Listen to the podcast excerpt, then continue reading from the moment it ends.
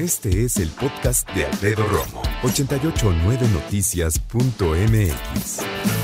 Quiero contarte qué me trajeron los Reyes. Me trajeron unos tenis azules, pero fíjate los Reyes qué chidos son, ¿no? Porque de que son chidos, son chidos, ¿no? La onda es, yo le escribí, queridos Reyes Magos, dos puntos. Soy Alfredo Romo, me conocen bien desde hace más de 40 años. Qué chido volver a saludarlos, bienvenidos, como siempre les dejé sus galles. Oigan, de volada les pido lo que quiero. Unos tenis azules, todos azules. Puntos suspensivos. Todos azules, reitero. Puntos suspensivos. Todos azules. Tú nada más búscate unos tenis azul marino y todos tienen la suela blanca, ¿sí o no? Chale. Que los quiero azules. No es que vienen con la suela blanca, la suela blanca. Pues es que los quiero azules. Entonces, la manera más fácil de arreglar las cosas es escribirle Reyes Magos, mis, mis tenis azules, muchas gracias. Eh, la marca no me importa, lo que se les dé la gana. Gracias, como siempre, les mando un abrazo, su fiel admirador, Alfredo Romo. Ya con eso.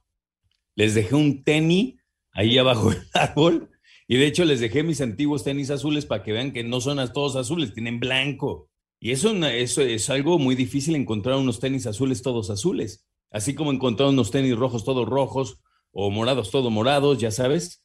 Entonces, lo bueno es que los Reyes Magos le buscan bien, saben qué onda y afortunadamente me llegaron mis tenis azules. ¿Qué marcas son? No importa. Lo chido es que están todos azules. Punto y aparte. Déjame decirte que hay una historia que no tiene que ver precisamente con los Reyes Magos, sino con el cumpleaños de el que en aquel entonces se llamaba Alfredito Romo. La neta no me acuerdo ni cuántos años tenía, para serte sincero. Yo le calculo unos siete. Yo le calculo, tal vez seis, siete, ocho ya me daría más pena, la neta. Pero la historia es la siguiente. Era mi cumpleaños y estaba yo en casa. Mi mamá me hizo una reunión con mi hermana Eve, que también cumple la semana siguiente, todos nos hacían siempre juntos. Y llegó un invitado y yo corrí, ¿no? Abrí la puerta y afuera estaba mi amigo Luis Arturo que fue mi amigo en uf, primaria y secundaria. Luis Arturo iba perfectamente peinadito, sabes, muy bien ataviado, todo listo para una, una fiesta infantil que se digne de ser una fiesta infantil. Entonces, mi compañero Luis Arturo sonríe cuando me ve y antes de decir nada, mi mamá va llegando atrás de mí y yo digo, ¿y mi regalo? Uh, al momento lo dije y lo dije y punto, ¿no? Después mi mamá me regañó. Y hasta la fecha mis hermanas me hacen burla con que es un pésimo ejemplo de educación. Pues como que antes de saludar pide regalo, chamaco, y tienen toda la razón, ¿no? claro que yo, como tú, como cualquier niño en aquel entonces, me emocionaba en recibir regalos. Y de hecho, ¿qué creen? No van a creer, pero fue el mejor regalo de esa tarde. No, no fue un cochecito, no, no fue un muñeco, no fue un avión, no fue un juego de mesa. ¿Qué creen que me regaló Luis Arturo? Me regaló una caja de galletas. No manches. O sea, si tú me conoces, sabes que las galletas son mi onda. Y desde entonces las disfrutaba. Y me dormí con mi caja de galletas abajo de la cama. Luis Arturo, claro, no dijo nada, éramos amigos y sabía qué onda. Mi mamá me regañó por andar pidiendo regalos a lo loco. Todo esto te lo cuento porque hoy estamos hablando de un tema muy importante y yo te pregunto, ¿tus hijos están hiper regalados? ¿Está mal? Bueno, tú dime. Creo que si es el caso, sabes perfectamente que bien, bien o bueno, no es.